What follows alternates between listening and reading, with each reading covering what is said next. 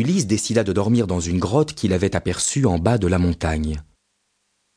Cette caverne leur parut si profonde, l'entrée si obscure que, pris de panique, le capitaine demanda une fois encore à Ulysse de rebrousser chemin et de retourner près de leurs compagnons restés sur les navires.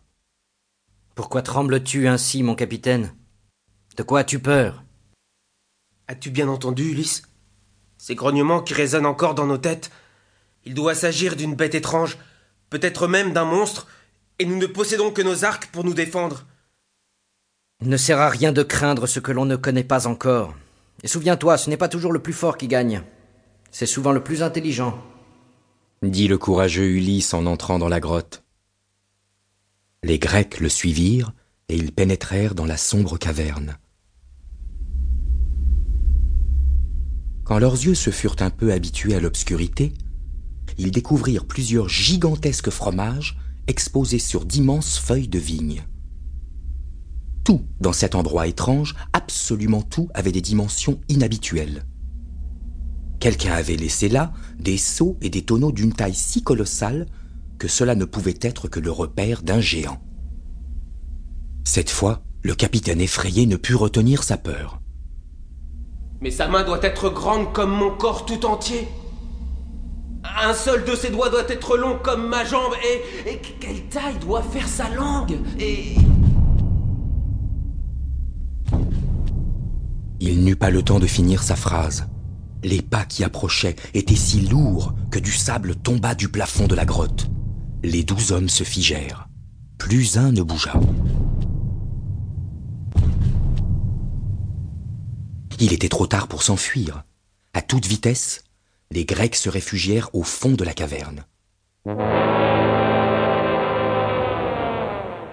Une ombre monstrueuse y pénétra, accompagnée d'un troupeau de chèvres qui s'engouffra à l'intérieur.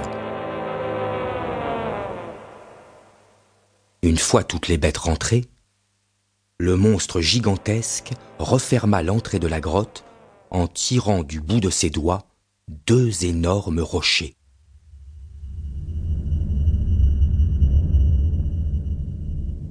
Les pauvres Grecs, tremblants et serrés les uns contre les autres, retinrent leur souffle.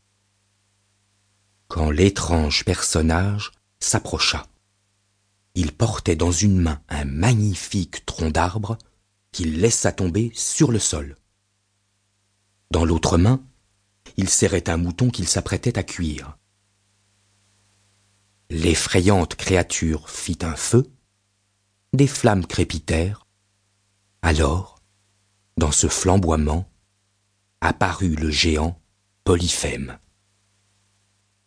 Qui êtes-vous, étranger?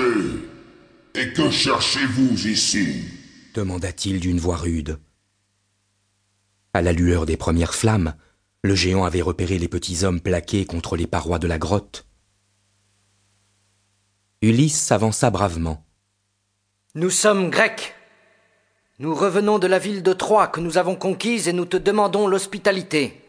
Polyphème éclata de rire et toute la caverne trembla.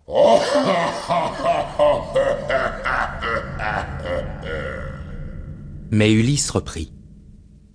Tu sais comme moi que les dieux ordonnent de traiter tous les étrangers avec respect. Cela mit Polyphème dans une colère noire. Les dieux Et depuis quand commandent-ils? Je n'ai que faire de tes dieux. Nous, les cyclopes, nous sommes plus forts qu'eux. Et moi, je suis le plus grand des cyclopes. Des flammes s'élevèrent éclairant le visage du géant. C'est alors qu'Ulysse vit qu'il n'avait qu'un seul œil au milieu du front. Un œil unique et énorme qui le fixait attentivement. Terrorisé, Ulysse baissa vite les yeux. Mais cette image angoissante ne le quitta plus. Nous, les cyclopes, nous faisons ce qu'il nous plaît. Comprends-tu cela, étranger?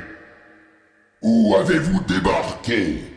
Parle Ulysse, très rusé, comprit qu'il était préférable que le géant n'apprenne pas où se trouvait leur bateau. Nous n'avons plus de navire, répondit-il.